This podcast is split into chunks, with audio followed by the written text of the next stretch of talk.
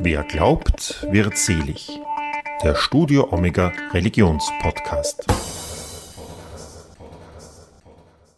Herzlich willkommen zu einer neuen Folge von Wer glaubt wird selig, der Studio Omega Religionspodcast, sagt Udo Seelofer. In unserem Podcast begleiten wir Menschen auf ihrem Lebens- und Glaubensweg. Ende 2014 kam Omar Kir Alanam kurz vor der Flüchtlingswelle von Syrien über Stationen im Libanon und der Türkei nach Österreich. 2017 belegte der 30-jährige Vater eines Sohnes den dritten Platz bei den österreichischen Poetry Slam Meisterschaften. 2020 folgte dann mit Sissi, Sex und Semmelknödel ein Araber erkundet die österreichische Seele, sein bereits zweiter Bestseller. Ich habe mich vor dem Lockdown mit Kier Alanam im Café Westend in der Nähe des Wiener Westbahnhofes getroffen. Im Gespräch erzählt er mir, warum er sich dazu entschloss, aus Syrien zu fliehen, wie man als Flüchtling im Libanon und der Türkei behandelt wird und warum einem auch der Glaube dabei helfen kann, solche Erlebnisse zu überwinden. Zunächst dreht sich die Diskussion um die Frage, was die österreichische Seele eigentlich ausmacht. Gibt es diese überhaupt? Und was hat Alanam über sie herausgefunden? Dass die Österreicher nicht wirklich diese österreichische Seele haben. Also das war für mich sehr, sehr interessant, weil diese Frage wird mir wirklich bei jedem Interview gestellt. Was haben Sie über die österreichische Seele herausgefunden? Und als ob alle jetzt gewartet hätten auf, den Araber jetzt, der kommt und sagt, wie die österreichische Seele ist. Zwei Österreicher sind nicht gleich, so genau wie zwei Araber, so genau wie zwei Syrer. Weil die sind Menschen und sind so unterschiedlich, auch wenn sie halt die gleiche Staatsbürgerschaft haben in, innerhalb dieser Grenze, die Österreich heißt, leben, aber die sind trotzdem sehr unterschiedlich. Die Österreicher haben nicht diese österreichische Seele. Na, eben könnte irgendein Österreicher mir bitte erklären oder sagen, wie die österreichische Seele ist. Und das ist halt voll interessant, weil eben von mir wird immer Integration verlangt. Also von mir als derjenige, der hierher gekommen ist, dass ich mich anpasse, dass ich mich integriere. Aber eben, wie schaut ein Österreicher aus? Wie lebt ein Österreicher sein Leben aus? Wie praktiziert sein Leben? Alle Österreicher sind nicht gleich. Und das Land hat auch eigentlich, ich habe immer gedacht, ich bin derjenige, der diese Identitätskrise hat, weil eben seine Heimat verlassen hat und woanders gekommen ist. Aber mittlerweile weiß ich eben, dass eigentlich die Österreicher oder dieses Land auch diese Identitätskrise hat, durch eben diese Integration verlangen, sich anpassen, aber man erklärt nicht eben wie. Also wann bin ich denn in Österreich? Wenn man jetzt Wien und Vorarlberg schaut, allein die Sprache, mhm. das sind schon zwei verschiedene Kulturen, zwei verschiedene Sprachen, oder? Also, und das musste ich sehr viel lachen, weil ich habe wirklich mittlerweile so mehrere Vorarlberger hier kennengelernt in Wien und da gibt es diese, wird immer von parallelen Gesellschaft geredet und da gibt es die Vorarlberger und die Steirer, die hier ihre parallelen Gesellschaft in Wien auch haben. Da gibt es dann Lokale, wo Steirer sind. Da gibt es Studentenheime, wo drinnen nur Vorarlberger ja. sind. Also. Was hat dich hier, abgesehen davon, was hat dich hier am meisten überrascht? Ja, da waren schon also Schockmomente oder hat Kulturschockmomente, wo sagt man, ja, verschiedene. Zum Beispiel nackt in der Sauna zu sitzen. Da kommt auch eine Passage in meinem Buch, wo ich das, das beschreibe und mhm. natürlich überspitzt und weil ich baue da die Geschichte, aber hat man geht in die Sauna, um halt runterzukommen, zu entspannen etc. Und für mich war Albtraum, weil ich die ganze Zeit gedacht habe, was wenn jemand kommt jetzt reinkommt, den ich kenne, mit dem ich studiere was gearbeitet habe, eine Lehrerin, bei der ich einmal einen Workshop gehalten habe, wie begrüße ich sie? Weißt du? Es war Albtraum, ich, hab, ich war die ganze Zeit in meinem Gedanken. Und er war schon, hat was, diese hat, wie man hat mit Nacktheit und so umgeht, das ist natürlich ganz, ganz anders wie dort, wo ich geboren und aufgewachsen bin, wo doch alles ja, man, man, muss diese Integrationskurse machen. das wäre ein interessanter Integrationskurs, glaube ich. Ja, schon, oder? Dorthin zu gehen. Voll. Na, aber hat mehrere auch. Also allein auch jetzt auch auf andere Ebenen. Also wenn ich jetzt meine Eltern besuchen will, dass ich einen Termin bräuchte oder meinen Großeltern. Seit wann? Ich gehe einfach dort. Wenn ich in der Nähe bin, dann komme ich rauf und fertig aus. Wenn ich da bin, dann bin ich da. Wenn ich gehe, dann bin halt weg und mhm. fertig aus. Es braucht nicht so kompliziert. Und deshalb gibt es zum Beispiel ein Sprich, arabisches Sprichwort, das sagt, wasche deine Wange, denn du weißt nicht, wer sie küsst. Wasche deine Türschwelle, denn du weißt nicht, wer sie betritt. Du bist die ganze Zeit bereit, Gäste zu empfangen. Und war für mich auch eigentlich so ganz normal, Leute zu mir gleich nach Hause eingeladen, einzuladen. Und irgendwann habe ich bemerkt, manchmal kommt es so komisch an, mhm. dass ich halt einfach so Leute, die ich jetzt, ich weiß nicht, das erste Mal gesehen habe, zu mir nach Hause einlade. Für mich das Normalste. Was gefällt dir denn hier am besten? Viel eigentlich. Ich kann sehr, sehr viel erzählen. Ein bisschen mehr die Aufklärung Wobei hat auf einer Ebene, auf der anderen Ebene, die Gesellschaft ist auch doch, hat ihre Krisen irgendwie und Identitätskrisen und und und. Aber doch, hier gibt es mehr Offenheit in verschiedenen Bereichen.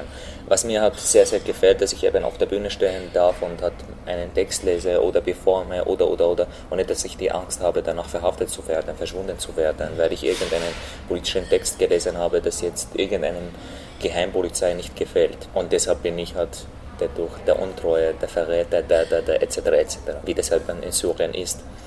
Also allein diese Freiheit, diese freie Stimme, diese Stimme zu haben.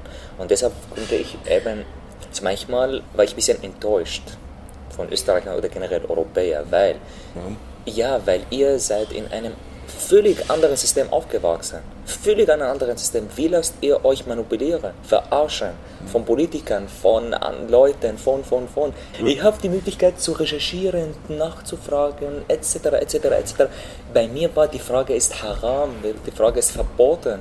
Du darfst nicht einmal fragen, weil wenn du anfängst, Fragen zu stellen, dann beginnst du zu denken und das ist Gefahr gesellschaftlich, äh, Regionebene und politische Ebene. Ich habe immer dieses Bild früher von einem Europäer gehabt, der eher hat die Möglichkeit, wechseln in, ein, ein, in eine Freiheit. Das hat, hat mich immer wieder traurig gemacht, aber andererseits, jo, ich glaube, man übersieht hier, in welchem System man hat geboren und aufgewachsen ist. Man nimmt hier sehr viel selbstverständlich und ich sage, das alles ist nicht selbstverständlich. Diese Freiheit, diese Demokratie, das, das, das, es ist nicht Freiheit und man muss täglich und ständig und immer wieder dafür was tun, damit es so bleibt. Ich glaube, das Hauptproblem ist, dass schon so viel Information ist die, und die Leute das oft nicht richtig recherchieren können. Es kann jeder jeden Blödsinn eigentlich ins Internet stellen und die Leute glauben es dann, weil es im Internet steht. Jetzt mit Corona das Ganze. Zum Beispiel, ja. Facebook, meine, äh, meine Informationsquelle. Ja, oder wie man das auf Facebook ja, gelesen. Ja, die YouTube-Universität. ja, wobei ist alles im Leben neutral. YouTube. Durch YouTube habe ich Deutsch gelernt. Nicht durch irgendwelche Kurse. Durch YouTube. Okay, wie? Ja, ja ich bin täglich gehabt so Arabisch-Deutsch-Kurse, bisher kurz Videos ich habe täglich eben fünf bis sieben Stunden Deutsch gelernt. Durch diese YouTube-Videos kam, kam ich halt überhaupt zu der Sprache. Und äh, es war halt, viel, viel, viel gelernt, viel gelernt und dann begann ich halt mit den Leuten zu sprechen. Und so habe ich überhaupt die deutsche Sprache gelernt. Ich bin seit sechs Jahren da und davor konnte ich nicht einmal Danke, kein einziges deutsches Wort, nichts. Also es ist alles im Leben neutral, finde ich. Und der Mensch entscheidet, wie man halt mit dem umgeht. Alles, alles. Begriffe, Situationen, eben technikmäßig, alles. Du beschreibst ja auch am Anfang deines Buches eben, wie dieser Freund von dir, der Journalist, ähm, darauf reagiert hat, dass du ihm gesagt hast, dass du dieses Buch schreiben möchtest. Kannst du das vielleicht kurz beschreiben? Der hat gleich, glaube ich, den Film erwähnt, das Fest des Huhnes. Mhm. Weil gesagt, nachdem ich halt ihm ein bisschen davon erzählt habe, wie ist das und was ich plane, der Rest habe ich halt erzählt und er wurde ja was und ich habe erzählt, ja, von dem, was ich gemacht habe, was ich geschrieben habe. Er hat gesagt, ja, komm raus aus dieser alten Hütte irgendwie. Also was, was kommt jetzt Neues? Und als ich halt ihm die Idee erzählt habe und geklärt habe und dann gleich hat er eben den Film erwähnt, das Fest des Huhnes. Und, und dann war ich halt auf Lesungen in dieser, dieser Zeit, wo ich an dem Buch gearbeitet habe. Und da habe ich immer halt dann erzählt, was jetzt Neues kommt. Es kommt jetzt das Buch, wie heißt das? Sie sich Rest und ein Araber Grund der österreichischen Seele.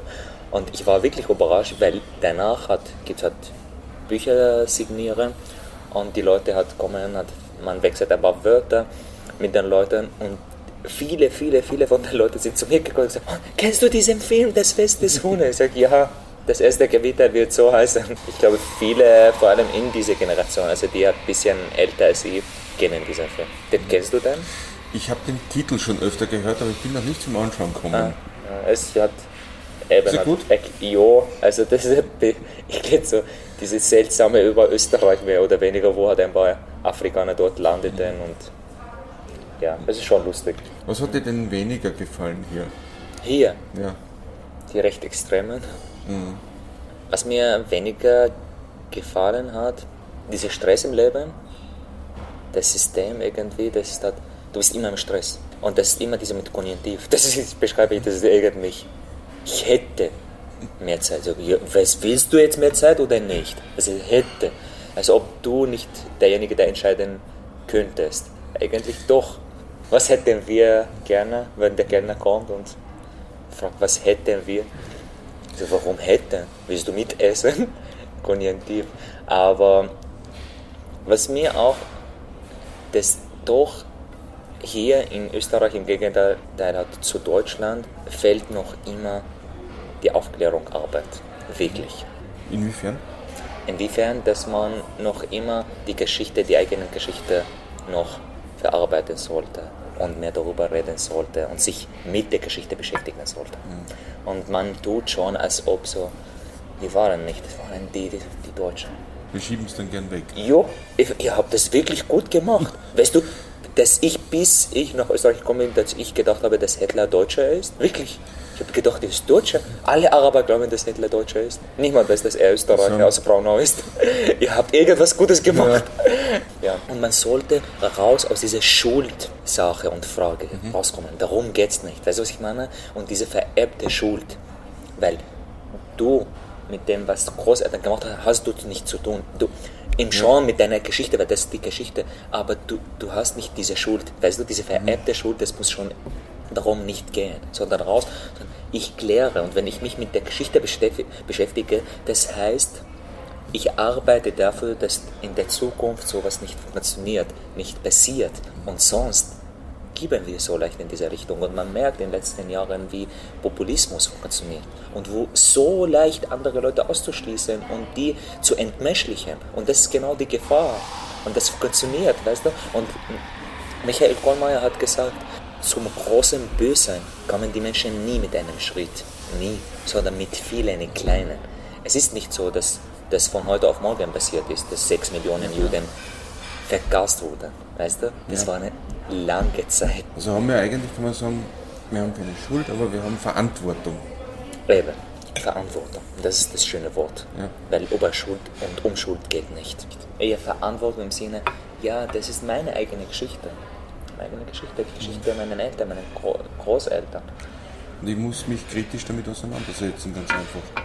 Ja, ohne diese Schuldgefühle zu haben. Auch selber, wenn ich mich damit beschäftige, weißt du? Ja. Aber das geht mir, ich lerne daraus was. Ich lerne daraus was. Irgendwann hat man schon auch behauptet, wir haben nichts gewusst.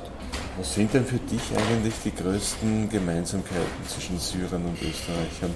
Sind locker, also im Gegenteil zu den Deutschen. das ist jetzt klischeehaft. Okay, ja. Manchmal lügen die Österreicher so genau wie die Araber. Gott mir vor. Und die Gemeinsamkeiten. Ich erzähle dir eine Geschichte. Es gibt in dem Buch, der kommt auch im Buch vor, aber den Begriff Kreativität. Und es geht darum, dass hat mein, also als Asylwerber brauchst du halt viele Papiere und du brauchst Geduld und warten, bis du halt die Papiere bekommst, etc. etc.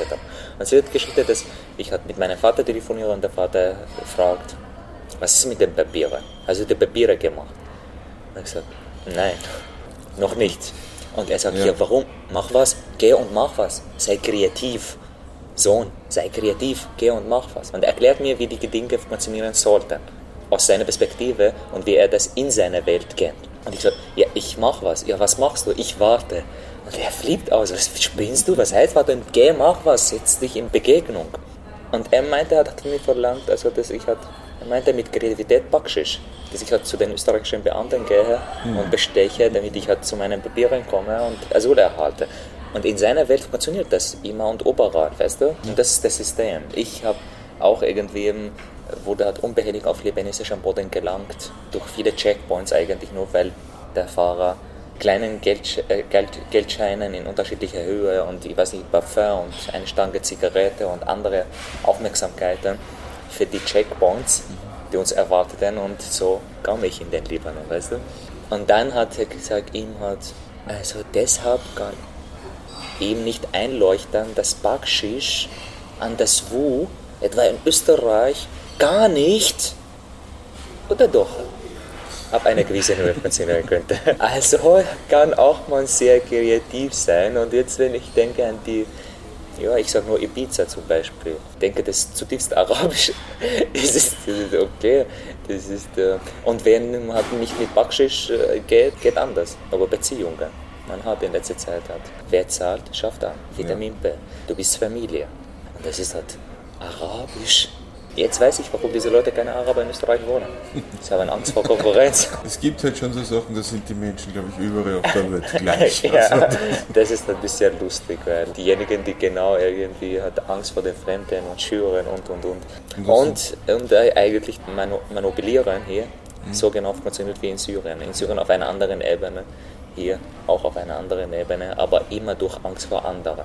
Mhm. Das Gleiche. In Syrien hat seit 40, 50 Jahren regiert ein, ein Diktator, ein Blutvergießer, jetzt sein Vater und jetzt er. Und in allen arabischen Räumen eigentlich, wenn man jetzt betrachtet, die letzten 50 Jahre, 40 Jahre waren Diktatoren. Wie haben sie geherrscht? Durch Angst vor einem Feind, hieß Israel oder heißt Israel oder Juden. Weißt du, was ich meine? Ja. Und dadurch konnten sie regieren, also gesellschaftlich, wirtschaftlich, politisch, etc., etc., etc. Und hier funktioniert genau das Gleiche. Wie kamen diese Leute in die Macht? Nur, aus, dass sie halt Angst vor anderen gemacht haben. Funktioniert das Gleiche. Ja. Du brauchst nur einen Feind. Und die sind schuld und hängst du ab und wie kann man das am besten aufbrechen? Aufbrechen, reden, viel reden, Aufklärung. Und ich glaube, Kunst hat hier eine unglaublich große Aufgabe. Kunst ist ein Ort der Widerstand. Aber es ist immer so, welche Sprache verwende ich. Kunst sollte nie Menschen beurteilen. Nie. Und das, was mich wahnsinnig ärgert, ich will nicht auf einer Bühne stehen und über Leute schimpfen, dass sie dumm sind oder als Künstler und die verstehen nicht. Nein, weil so beurteile die Menschen. Nein, ich soll durch meine Kunst versuchen, ihnen das zu vermitteln. Vermitteln nicht das Richtige und das Falsche, sondern vermitteln zu reflektieren. Und das, was wir brauchen. Ja, wir brauchen sehr viel Reden und Gesellschaftspolitik.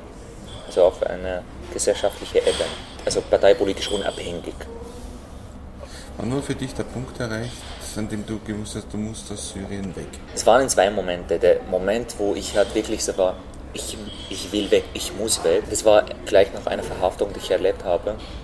Wenn du mich fragst, warum, würde ich sagen, ich weiß nicht. Das System ist anders. Du bist von irgendeinem Geheimpolizei, von irgendeiner Miliz, die mit der Regierung arbeitet. Du bist gedroschen, geschlagen, beleidigt, die Gefahr lauf auf dem Kopf, du wirst sterben, du Hurensohn, wir werden dich ficken, etc., etc. Da war ich mit anderen auch und da wurde ich entlassen. Und als ich draußen war, nachdem ich gedacht habe, dass ich schon gestorben bin. Das erste, woran ich gedacht habe, ich muss weg. Ich muss weg aus diesem Ort, aus diesem Platz, aus dieser Stadt.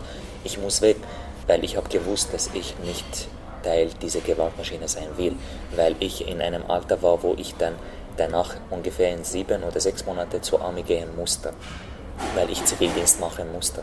Und das hat geheißen, ich werde ein Teil dieser Gewaltmaschine, dass ich eine Waffe tragen muss und auf Leute schießen. Nein, das werde ich nicht ihr kriegt mich nicht, weißt du? Und dann entschied ich mich halt, auf alles zu verzichten und mich auf den Weg zu machen. Obwohl, was kommt, war für mich völlig fremd, völlig komisch, völlig unklar, Unsicherheit, weil bis zu diesem Zeitpunkt war ich nie außerhalb Syrien. Ich hatte nicht einmal eine Reisepass. Ich sage immer, ich bin nicht vor dem Krieg geflohen, sondern vor der Gewalt. Krieg habe ich erlebt und das ist auch sehr wichtig zu erwähnen und auch zu verstehen. Krieg habe ich mehr als zwei Jahre erlebt. Und irgendwann wirklich das, das Schlimme oder das auch Schöne am Mensch, ich weiß nicht, das Zynische, dass man sich sogar an den Krieg gewöhnen kann. Wirklich. Das ist, der, das ist der Alltag, du kennst nichts anderes. Das kann man sich, wenn man hier so sitzt, im Café Westend zum Beispiel, gar nicht vorstellen, nein, oder? Nein, nein, wirklich so. Das, das, einfach, wir sitzen da, vor allem wirklich solche Momente. Ich sitze mit vier Freunden ähm, in der Wohnung. Puff, in der Nachbarschaft ist ein Anschlag, eine Bombe gefahren. Bei uns die Fenster raus, das ist da, das wäre so Schock irgendwie. Laufen wir dorthin, helfen den Leuten, weil dort unter den Ruinen gibt es vielleicht Leute. Mach mal ein paar Stunden, sitzt du wieder mit den Leuten und redest du weiter. Wirklich war so. Ja. Wie, wie hält man das aus? Das ist der Mensch. Und der Mensch ist fähig, weißt du? Und das ist also ich, ich, ich erzähle in einem Satz aus dem Gedichtband auf der Reise im Dazwischen, das hat ähm, letztes Jahr im März auch erschienen ist, aus dem Text Risiko, erzählt, das Risiko konnte etwas Hartes sein. Ich riskierte es, die Straße zu überqueren. Diese Straße, die von Schützen bewacht wurde. Niemand wusste genau, wo sie waren. Dort rechts auf den Höhe ein Gebäude. Um Brot zu kaufen, riskierte ich es, die Straße zu überqueren. Ich riskierte mein Leben, um nicht zu sterben. Nur der Krieg und das Bleiben wollen schaffen diese Philosophie. Weißt du, das ist genau die Philosophie des Krieges und des Bleiben wollen. Weiter. Und das ist der Mensch. Das ist genau der Mensch, das erklärt der Mensch. Und egal wie Mauern gebaut werden, werden Leute versuchen, über die Mauer hinaus ja, rüberzukommen. Also es geht nicht um Mauern aufzubauen. Bist ja. dann über Libanon und die Türkei mhm. geflogen. Also wie war das für dich, dort als Kriegsflüchtling da anzukommen? Was erlebt, was erwartet einen da? Im Libanon. In, in der, der Türkei, ja. Man redet hier gerne über Hilfe vor Ort. Und das hätte ich mir sehr, sehr gewünscht, dass das so ehrlich wäre. Weil das hätte schon viel geholfen. Weil ganz, ganz ehrlich, so wie ich, so viele andere, die ich begegnet habe, war nie der Wunsch oder die Idee, nach Europa zu kommen. Es ist doch das Fremd, das Fremde, weißt du, was ich meine? Und man braucht schon was Vertrautes. Aber stell dir vor, im Libanon, die Libanese sind 5 Millionen, fast. Sie haben über zweieinhalb Millionen Syrer.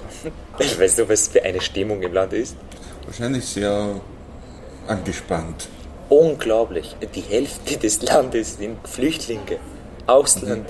Ja. Und das für eine Stimmung schafft im Land. Wahnsinnig.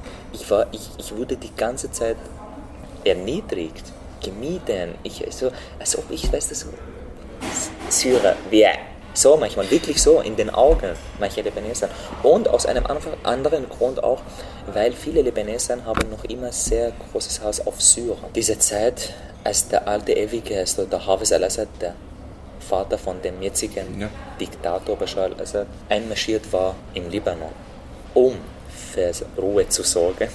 Die haben genau das gleiche Verbrechen getan, was sie in Syrien seit zehn Jahren machen. Die haben Leute umgebracht, Frauen vergewaltigt, Kinder umgebracht. Unglaubliche Geschichten. Aber das ist genau, was mit Syrien passiert wird.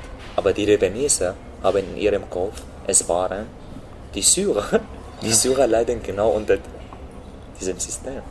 Und das ist noch eben zusätzlich, als Syrer, du bist sehr unerwünscht. Und da gibt es eben Geschichten, also wirklich unzählige Geschichten, Frauen, die zur Prostitution gezwungen werden, einfach Leute, die umgebracht werden. Ähm, letztens war ein, ein, ein Kind, der vergewaltigt wurde von drei Männern und nichts, passiert nichts, passiert gar nichts. Also ein Syrer dort hat gar keine Rechte. Natürlich, dann willst du nicht dort bleiben, dann willst du raus. Ja. Da habe ich versucht in, den, in die Türkei. Dann kam ich in die Türkei und mit dieser Hoffnung, neuer Anfang, Beginn, ein Ort, wo ich halt leben kann. Und in der Türkei ist halt, es geht nur darum, du bist als Syrer halt ein, und früher war noch die Situation besser, also für mhm. Syrer, weil das war noch die Stimmung, ja, die Syrer, die Nachbarn, das Krieg, die waren noch, hatten noch dieses Mitgefühl mehr oder weniger. Im Prinzip, du wirst nur als eine billige Arbeitskraft gesehen. Du wirst nicht versichert, du arbeitest, da gibt es so viele Fabriken. Ich habe in einer Schuhfabrik gearbeitet, ohne Gesundheitsbedingungen, wirklich null. Irgendeine Arbeit arbeitest du, arbeitest du bis 16 Stunden am Tag, zwei Schichten und für Hungerlohn. Und am Ende sagt der Chef, es gibt kein Geld, du warst frech, du kannst nichts machen gehst du zur Polizei und dich beschweren, du darfst eigentlich nicht arbeiten. Aber du hast gar keine Rechte. Und heutzutage ist es in der Türkei noch viel, viel schlimmer, weil eben jetzt die auch die Stimmung also gegen hat. Syrer, Geflüchtete, gibt wahnsinnig, wahnsinnig wirklich. Und da wird wahnsinnig große Hitze gemacht gegen Syrer. Diejenigen, die diese Hitze treiben in der Türkei, sind die Opposition. Also die eigentlich gegen Erdogan sind. Ja. Die Opposition, die eine Propaganda wirklich, also was hat Geflüchtete dass diese Debatte Flüchtlinge oder Syrer angeht, das sind, stell dir vor, genau wirklich die gleiche Debatte von hier recht extrem. Und diese jetzt Parteien werden von Europa als gut geheißen. Weil sie gegen Erdogan sind. Ja, und das ist wieder so zynisch, dann geht nicht um die Sache. Mhm. Da werden Menschen als Faustpfand verwendet. Hier sind schlecht, dort sind gut. Ja. Wie bist du dann von der Türkei nach Österreich? Also wirklich geflüchtet eben, durch den Balkanroute. Ich bin so äh, kurz bevor sogenannte große Flüchtlingswelle gekommen, also Ende 2014, Ende November 2014. Und da war halt mit einem Schlauchboot, Türkei, Griechenland, auf irgendeiner Insel, militärische Insel, wurde gesteckt in zwei Zimmer, in zwei Tagen in einem Käfig wirklich, wo wir nichts bekommen haben, wo wir drinnen auch auf die Toilette gehen mussten, obwohl ich drinnen keine Toilette war. Mhm. Wir waren über 60 Leute. Eine war schwanger und dann nach Athen und dann hat den Weg Mazedonien, Serbien, von dort eben bis zu nach Österreich. Von dort haben wir irgendwie halt nach Schlepp gesucht oder nach jemandem, mit dem wir eigentlich wollten nach Deutschland, mhm. wo ich halt nichts gewusst habe, nicht von Deutschland, nicht von Österreich, mir war wurscht eigentlich. Es ging nur darum, dass damals ich halt einen Freund hatte, mit dem ich studiert habe in Damaskus und da war in Stuttgart und war nicht als Flüchtling, sondern als Student und war halt, okay, wir gehen hin, weil dort ist nicht alles fremd, du kennst eine Person mehr oder weniger. Und weil wir un unbedingt Ungarn vermeiden wollten, weil man hat viele Geschichten von und über Ungarn ja. gehört, wie die Polizistinnen dort, wie sie halt mit den Geflüchteten umgehen. Wirklich schreckliche Geschichten, wo man denkt, das ist genau gleiche, das gleiche System wie in Syrien. Also mhm. die Polizei und die Gewalt und, und, und. Und das ist nicht sehr weit. Das ist nicht Türkei, das ist hier Nachbarland. Vorarlberg ist weiter weg, ja, glaube ich. Vorarlberg ist weiter weg. Ja. Und es wird halt, einer wie Orban wird äh, als Vorbild von manchen Politikern dieses Landes betrachtet und gesehen. Und das sagt sehr viel. Wie war das Ankommen hier für dich? Eine Entscheidung auch. Also mein erstes Buch heißt Danke, der Titel, der Untertitel, wie Österreich meine Heimat wurde. Und ich sage ganz bewusst meine, weil ich genau weiß, dass es Leute in diesem Land gibt, die mich nie, nie für einen Österreicher akzeptieren werden, egal was ich mache egal was ich für dieses Land leiste, egal was ich für diese Gesellschaft und für diese Kultur und und leiste, weil ich Oma heiße, weil ich anders ausschaue, weil ich woanders geboren bin. Und trotzdem sage ich, trotzdem, das ist ein schönes Wort, das ich letztens von Erika Blua gehört habe, weil ich mit ihr ein Interview hatte. Da war so, ja, dieses Wort liebe ich und ich werde das immer mitnehmen. Trotzdem. Und hier ankommen war für mich auch eine Entscheidung. Das ist total wichtig, äh, weil ich auch sehr viel mit Jugendlichen arbeite. Also ich bin sehr viel auch in Schulen unterwegs, wo halt drinnen nur Bio-Österreicher sind. Bio-Österreicher im Sinne, nicht mit Migrationshintergrund, Bio-Österreicher.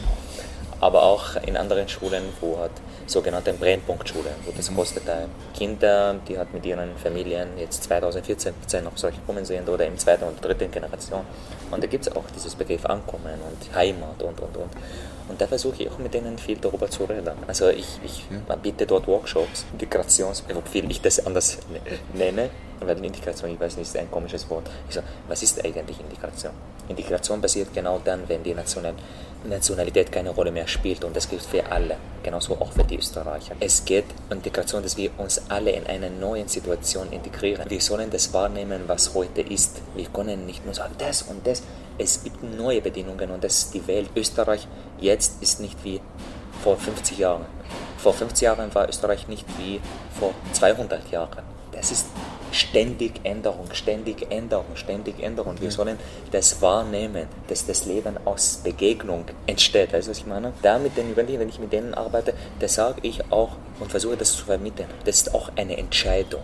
Ich habe mich auch entschieden, hier anzukommen. Entweder werde ich gelassen oder nicht. Und ich hatte auch klug, dass ich, ich sage, also klug im Sinne, dass ich schon die richtigen, richtigen Menschen kennenlernen durfte, begegnen durfte. Nicht nur, aber oft. Und das natürlich hat schon dabei geholfen, mehr oder weniger.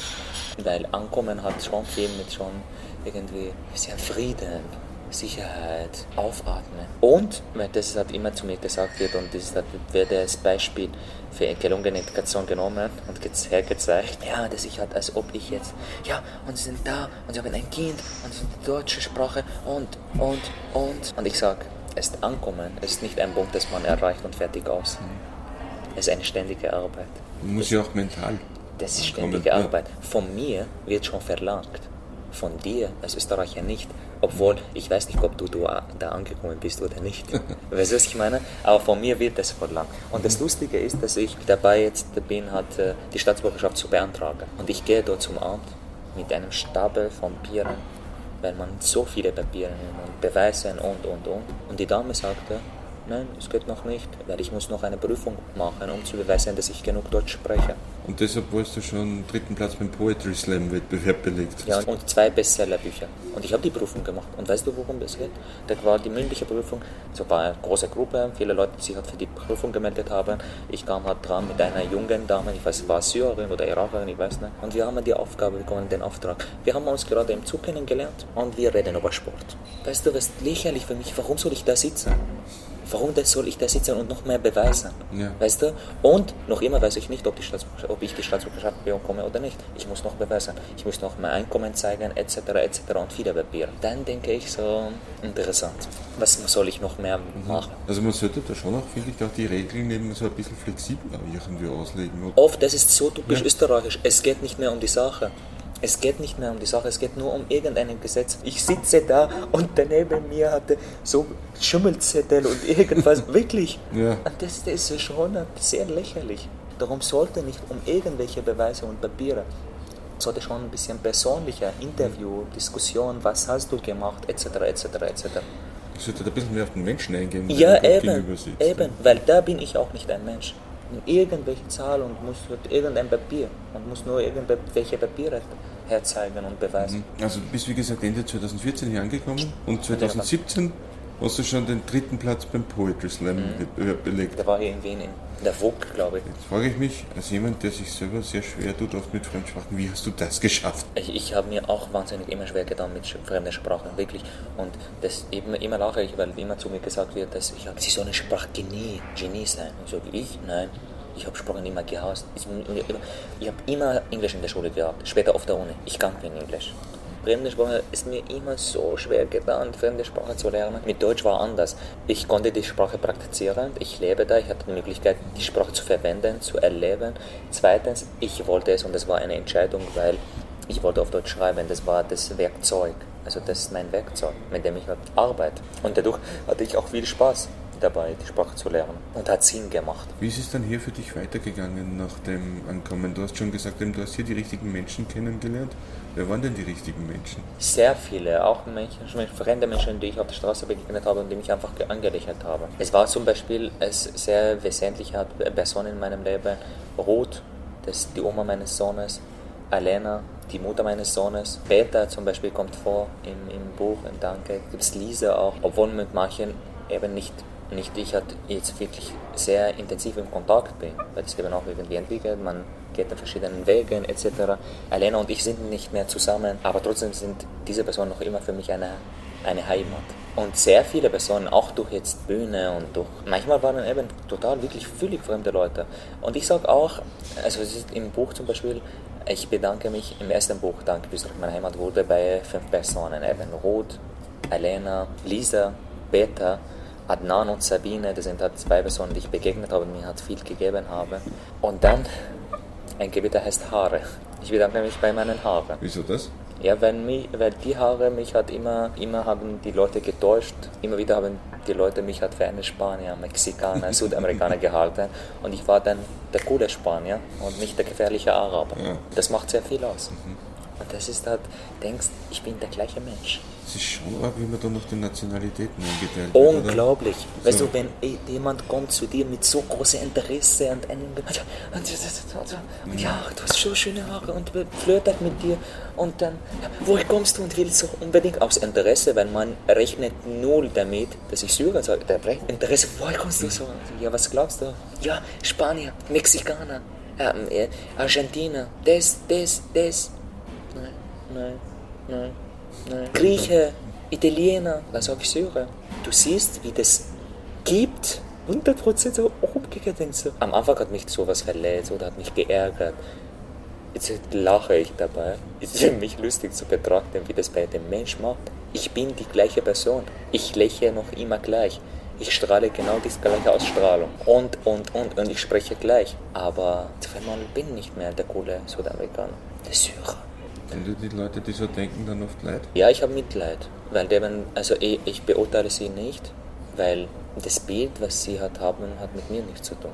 Und manchmal auch, also auch manchmal so, wenn man jetzt übertreibt und so viel Mitgefühl zeigt. Oh, Syrien, du Armer. Nein, bitte, geh nicht mit mir so um. Weißt du, ich kannst du mit mir normal umgehen? Ja. Mensch zu Mensch, nicht der Böse und nicht der Opfer. Und das leider kommt eh schon immer vor. Also diese beide Extreme, entweder so oder, oder der Superopfer und arm. Und, und deshalb sage ich bitte, ich will unter irgendwie keiner politische auch irgendwie Richtung vereinnahmt werden. Weil manche wollen mich für, für einen Verbrecher vorstellen und präsentieren und die anderen für Opfer. Und ich bin noch weder. Und doch beides, weil ich ein Mensch bin. Also weißt du, was ich meine? Ja, sicher.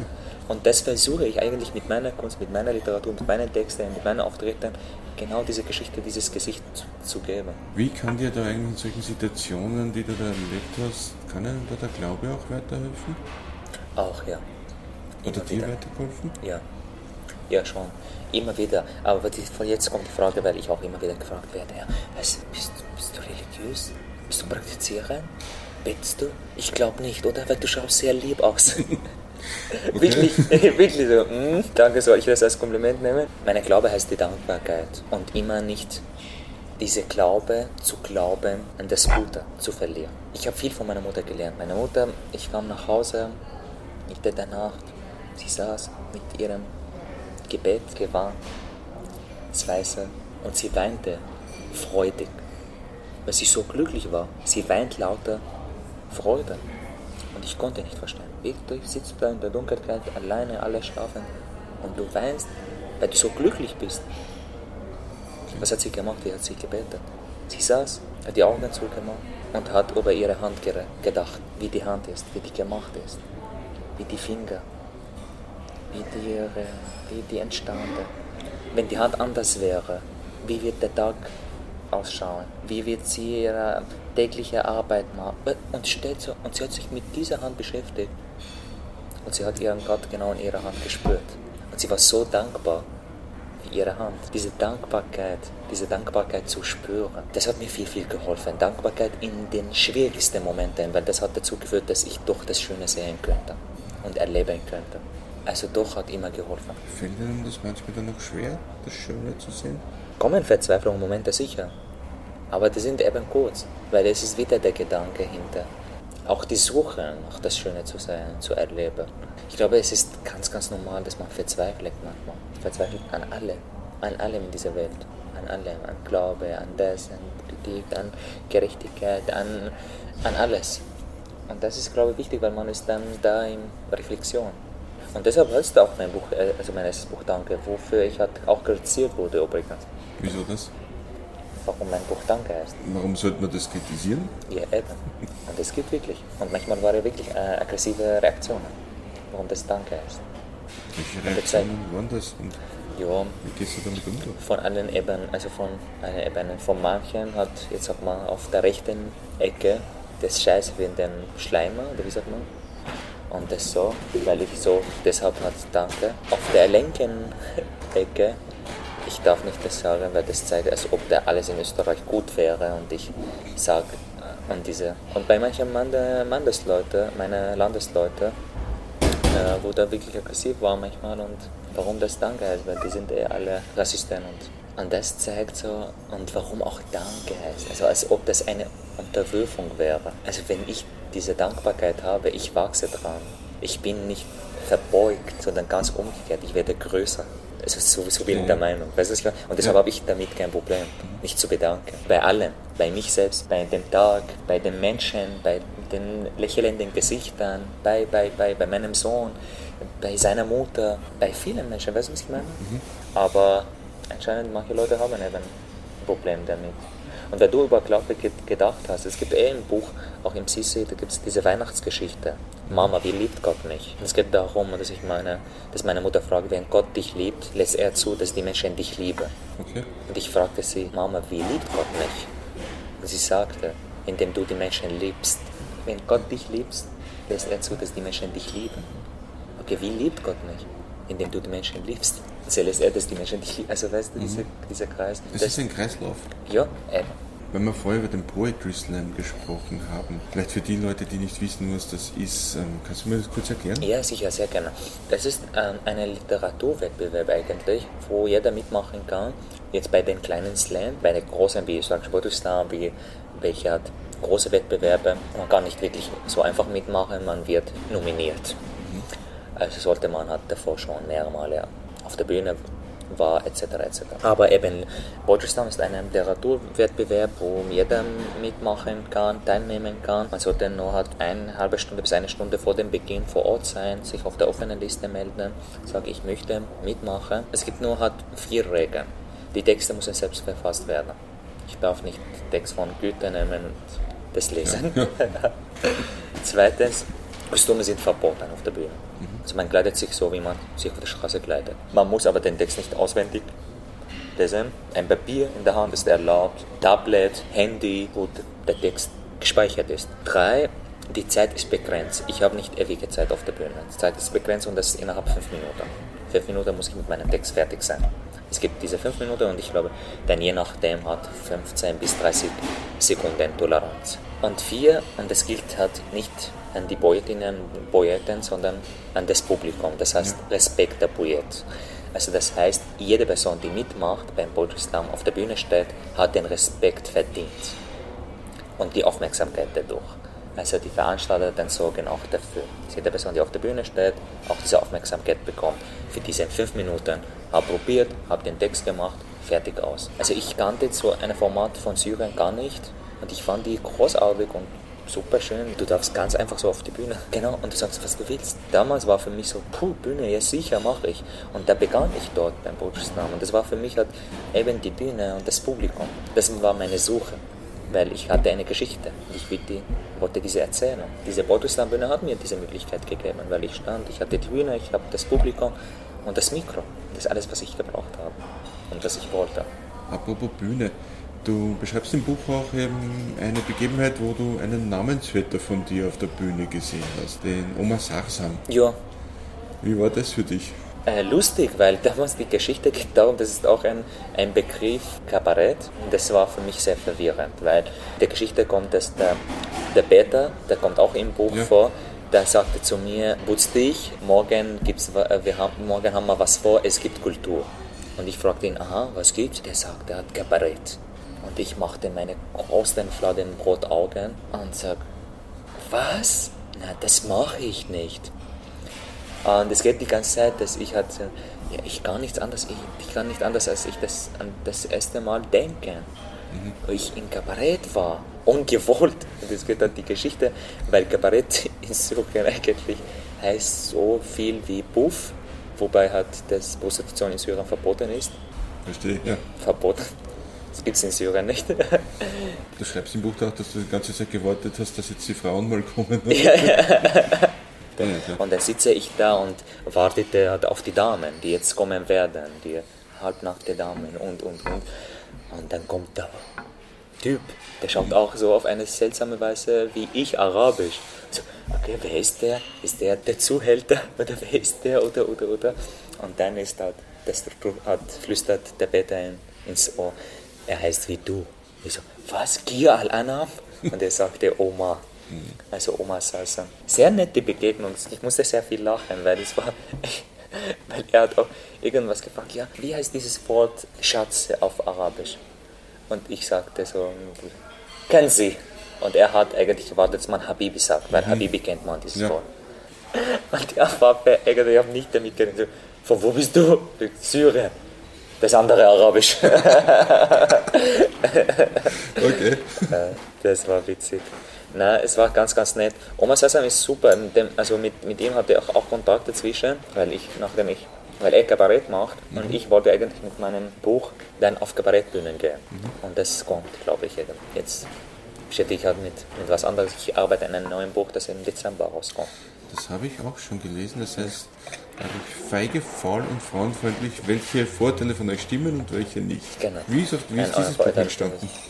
In Corona-Zeit, im ersten Lockdown, ich kontaktiere meinen Verleger, hm, habe ein bisschen so geschrieben und gesagt, ich bin so schlecht daran, Ideen zu formulieren. Ich kann erzählen, ich, hab, ich kann Ideen haben, aber ich bin sehr schlecht daran, die zu formulieren. Und eine halbe Stunde später schreibt er, ich finde die Idee super und machen wir das. Also so. Äh, die Idee entstanden, weil ich mich hat mit dieser Debatte eben beschäftige, mich hat beschäftigt das Ganze. Und ich habe bemerkt, das viel funktioniert gleich bei den Populisten. Sowohl bei so wirklich radikalen, recht extremen mehr oder weniger oder rechten Politikern, so wie genau bei manchen meiner Landesleute, die auch radikal sind, mhm. mit ihren Ideen, Gedanken etc. etc. Und ich habe mich halt mit dem ersten Buch, zweiten Buch eher mit Österreich, eben Sisi, mit 26 Minuten Arbeit und der Szene mit Österreich beschäftigt, mehr oder weniger schon eigentlich. Und jetzt wollte ich auf die andere Ebene gehen, in die andere Richtung, mich mit der eben eigenen Community zu beschäftigen. Und ich will mich mit diesen Vorurteilen beschäftige. Durch meine Betrachtungen, durch Recherche und durch viele Interviews, die ich gemacht habe.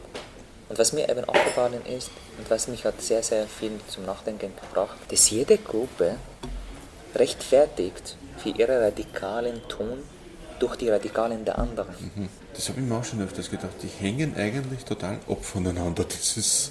Das sind, das sind Bruder. Ja. Das sind Bruder. Ein Spiegelbild. Wirklich. Und soll das gebrochen werden. Mhm. Und soll eine Stimme aus der Community kommen, die das kommuniziert. Weil es gibt was, was von eben rechten Politikern, Populistinnen angesprochen wird, aber Probleme in der Community, das stimmt. Mhm. Da gibt es nicht, kommt nicht von ungefähr. Ich, ich bin kein Politiker und das ist auch sehr wichtig zu erkennen, ja. der entweder schlecht oder gut alles redet. Ich bin ein Schriftsteller, ein Autor, ein Künstler und das bedeutet, ich betrachte. Und es geht darum, um meine Betrachtungen, die ich auch durch meine Kunst vermittle. Und ich will nicht alles schön reden. Da gibt es auch Sachen in der Community, die passieren und ich denke so, das sollte keinen Platz haben. Das sollte nicht so sein. Was denn zum Beispiel? Ich arbeite sehr viel mit Jugendlichen. Und es gibt zum Beispiel eine Begegnung, die ich halt mit, mit einem Oma begegnet habe. Das war nicht in der Schule, nicht in, sondern ich war hier in Wien auf der Straße und ich begegnete diesem. Der doppelte Oma nenne ich ihn. Weil er hat zwei Leben, die er führt. Zu Hause und auf der Straße. Irgendwie von beiden, er hat kein, keinen, kein Zuhause eigentlich.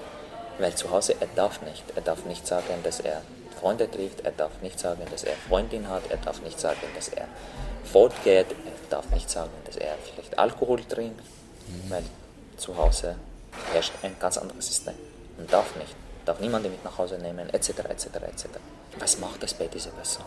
Was macht? Es ist wahnsinnig, es ist verloren, es hat Schizophrenie, mehr oder weniger. Auf der anderen Seite, hm, da herrscht zum Beispiel eine Debatte in, in der Community zum Beispiel. Frauen, Syrerinnen, die sich hier scheiden lassen, die sind Schlampe. Die kommt hier und lässt sich scheiden. Eine Frau, die Kopftuch ablegt, es wird eine Schlampe oder schlechte oder, oder, oder. Keine brave Frau. Mhm. Und schließen wir sie aus der Community aus. Mit dieser, Doch mit dieser Tochter lassen wir unsere Tochter nicht spielen, nicht reden, weil sie oder ihre Mutter den Kopftuch abgelegt hat. Das baut ja einen irrsinnigen Druck auf, oder? Ja, sicher. Und wenn ich auf der anderen Ebene mich beschwere und jammere, dass ich von diesen, dieser rassistischen Gesellschaft, also jetzt mhm. verwende ich Begriffe, die auch gesagt werden, diese, die mich ausschließen. Also ich, ich beschwere mich und jammere, dass diese Gesellschaft mich ausschließt, weil ja. ich anders bin oder anders ausschaue oder anders mein Leben praktiziere oder oder. Jetzt wenn eine Person aus der gleichen Community sich entscheidet, ihr Leben anders zu führen, wie sie will, dann schließen wir diese Person aus und tun genau das. Genau dasselbe. Weißt du, was ich meine? Dann geht nicht um die Sache und das ist nicht ehrlich. Und das, was mich stört. Ich bin der Meinung, dass ich zu jedem Menschen stehe. Egal wie sein Leben führen und praktizieren will. Und darum geht es. Weißt du, was ich meine? Ja. Ich unterstütze genau, ich glaube, das ist genauso, wenn ich das andere unterstütze, dann unterstütze ich genau mich selbst. Und das ist dann bleibt ehrlich und bleibt bei der Sache. Sonst ist nur Propaganda, Populismus, genauso wie die Rechte, weißt du? Und Kamel Treiber ist rassistisch. Ja. Aber es ist nicht mehr schlimmer als der Schweinefresser. Weißt du, was ich meine? Ich verstehe, was du meinst. Abwertend ja. beide. Wie kann man das dann auf beiden Seiten durchbrechen? Das ist wieder dann. Da braucht man Diskussion, da braucht man viel Dialog und die Politik sollte mitmachen. Da braucht man die Politik, weil wir brauchen, wenn wir über Politik reden, da braucht man über Ressourcen, da braucht man über Geld, Projekte auf beiden Ebenen. Und das ist eine, wir führen eine ehrliche Debatte, weißt du, was ich meine? Ja. Und er bleibt bei sich und ist wirklich, und das, was, wofür ich mich einsetze. Weil ich lebe zwischen diesen beiden Welten, mehr oder weniger, und in beiden, und ich werde von beiden ausgeschlossen. und für anders geheißen. Für manche aber bin ich äh, der gut integrierte, und das ist ein Schimpfwort mir gegenüber. Okay. Von anderen, ich bin der Flüchtling, der Araber. Kann man sagen, eigentlich ganz hart formuliert, du musst es dir zwischen allen Stühlen bequem machen. Ja, sicher, sicher. Ich lebe zwischen den Sessel der Kulturen. Ich sage auch, im, im, also ich bin nicht Fisch und nicht Fleisch. Wie lebt man da damit? Deshalb heißt auch mein Gedichtbahn auf der Reise in dazwischen, mhm. weil ich im Dazwischen lebe.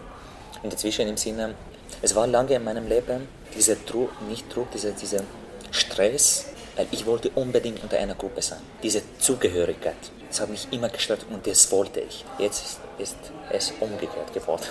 Ich will nie unter einer Gruppe sein. Mhm. Und doch in vielen. Aber es geht darum, dass eine Gruppe mich vereinnahmt. Nicht, sie kann mich nicht vereinnahmen. Sie kann mich nicht verlangen. Denn diese Treue im Sinne eben, ich muss das nur, das, also diese Loyalität, dass ich alles gut mache und, und, und. Nein, mhm. weißt du, was ich meine? Ja, verstehe. Es, ich brauche diese immer neutral sein. Ich sitze mich nicht unter diese Gruppenzwang. Mhm. Und das ist nicht immer angenehm und schön, ganz ehrlich. Du bist von allen ausgeschlossen und von allen irgendwie angenommen. Und du rennst, du lebst dazwischen. Du hast keinen fixen Standort, fixen Ort. Und manchmal ist es schon erschöpfend. Das ist ja eigentlich schade, denn eigentlich sollte man dann ja zwei Standorte haben, oder? Ich habe die auch. Aber Ach, okay. auch sicher, sicher, sicher eben, aber nicht nur einer. Und oft verlangen von dem, und der eine zu sein, das andere abzulehnen. Ich finde das total schade, das ist ja von allen Seiten. Wirklich. Auch ein Österreicher, der ist so, wenn du irgendwas, das als ob ich, also du musst deine Zunge ausschneiden, deine, deinen Bart rasieren, deine Erinnerungen ausradieren. Das geht ja nicht. Das ist eine Indikation. So manchmal wird Indikation ja. verlangt. Und das ist so schade, weil es ist nicht nur arrogant, sondern auch sehr, sehr schade, wenn man aber sieht, was das für diese Gemeinschaft Gutes bringt und bringen kann. Weil wir erkennen uns nur durch den Fremden. Und dieser Fremd ist ein Gewinn genau deswegen verstehe ich es oft auch nicht. Der Österreich war früher in der Monarchie waren sie total stolz drauf, wir sind ein Vielvölkerstaat. Du schaust mich da gerade so vielsagend an, deswegen. Na, aber äh, das ändert sich. Ja. Das ändert sich. Also man, man rückt immer wieder jetzt noch mehr nach Nationalismus. Es ist so traurig, dass noch immer funktioniert. Letztens in Graz, es war die Wahl. Und der damalige Vizebürgermeister war FPÖ. Auf seinen Wahlplakate, hat viele Plakate, wo so Männer, so arabische Gesichter oder hat Süd südländische, wo nur die Augen verstellt, nur Männer und ist gestanden so mit einem Stammbild. Graz ist nicht eure Heimat, garantiert. Stimmt, oh. ja. Ja. Wenn du den Nachnamen von dieser Person siehst, ist kein Grazer. Es geht nicht um Freunde, es geht nicht um andere es hat auch gezeigt, jetzt mit diese Schadsachen und, und, und. Tipps würdest du jemandem geben, der in einer ähnlichen Situation ist, wie du eben das Ende 2014 warst, also der jetzt frisch in Österreich ankommt und sich nicht auskennt, was soll ich jetzt als erstes machen, was soll ich tun? Versuch raus aus der Opferrolle zu kommen. Ich weiß, auch wenn du was erlebst, auch wenn du Diskriminierung Erfahrung machst, das habe ich auch selber gemacht. Es geht aber darum, dass du dich nicht hinkriegen lässt. Also es geht um dich in erster Linie. Wenn du die Sprache lernst, wenn du versuchst hier Fuß zu fassen, wenn du versuchst, versuch nicht aus dieser Perspektive zu integrieren, mhm. sondern du machst das in erster Linie für dich, für dein Leben. Weil klar, wenn du dich hier vertraut machen willst, wenn du dich hier weiterentwickeln willst, etc., etc., dann brauchst du die Sprache, dann brauchst du die Kontakte zu den Menschen und, und, und. Ich glaube, das Wichtigste wäre eben raus aus dieser Opferrolle. Betrachte dich nicht als Opfer. Du bist viel mehr als das. Und versuche immer ein bisschen neutral mit allen zu sein. Also was mir sehr, sehr viel geholfen hat, dass ich immer Situationen, also ich habe mir Situationen anders vorgestellt. Richtig. Und das hat geholfen. Zum Beispiel, ich betrachte das alles neutral. Wenn ich was erlebt habe oder hat jetzt zum Beispiel Angst vor mir oder ich weiß nicht oder oder. Da habe ich mir vorgestellt, was wäre das, wenn das in Syrien wäre, wenn das umgekehrt, wenn ich der Einheimische wäre und jemand so, wie hätte meine Oma darauf reagiert, meine Tante. Und da versuche ich auch raus aus diesem Populismus. Das Einfachste wäre zu sagen, die sind rassistisch, fertig aus. Die sind gefährlich, also Araber, egal um was geht, diese, diese einfachen Begriffe und fertig aus Beschreibungen, die sind schade und die sind gefährlich, sondern komm raus aus da. Ein Mensch auch, also ich will, wenn ich auch nicht beurteilt sein will, dann soll ich auch oder sollte ich keine Menschen beurteilen. Also ich habe bemerkt auch, dass ich eigentlich derjenige, der Problem mit diesem Begriff hatte, der Flüchtling. Ich wollte nicht der Flüchtling sein und mhm. immer versuchte ich raus aus diesem, nein, ich bin nicht der Flüchtling der bemerkt ich eigentlich derjenige, der auch mit diesem Begriff Probleme hat. Wie erwarte ich von anderen, dass sie kein Problem damit ja. haben? Also, ja, und versucht zu lächeln. Ich denke, das ist ein gutes Schlusswort. Lieber Oma, danke für das Gespräch. Dankeschön. Danke. Das war Wer glaubt wird selig für heute. Das Buch Sissis Sex und Semmelknödel, ein Araber erkundet die österreichische Seele, erschien 2020 im Verlag Edition A. Wenn Ihnen dieser Podcast gefallen hat, dann empfehlen Sie uns doch weiter und erzählen Ihren Freunden und Ihrer Familie von uns. Außerdem können Sie uns auch auf Facebook, Instagram, YouTube, Twitter folgen. Wir freuen uns auf ein Wiederhören in 14 Tagen. Bis zum nächsten Mal, sagt Udo Seelofer.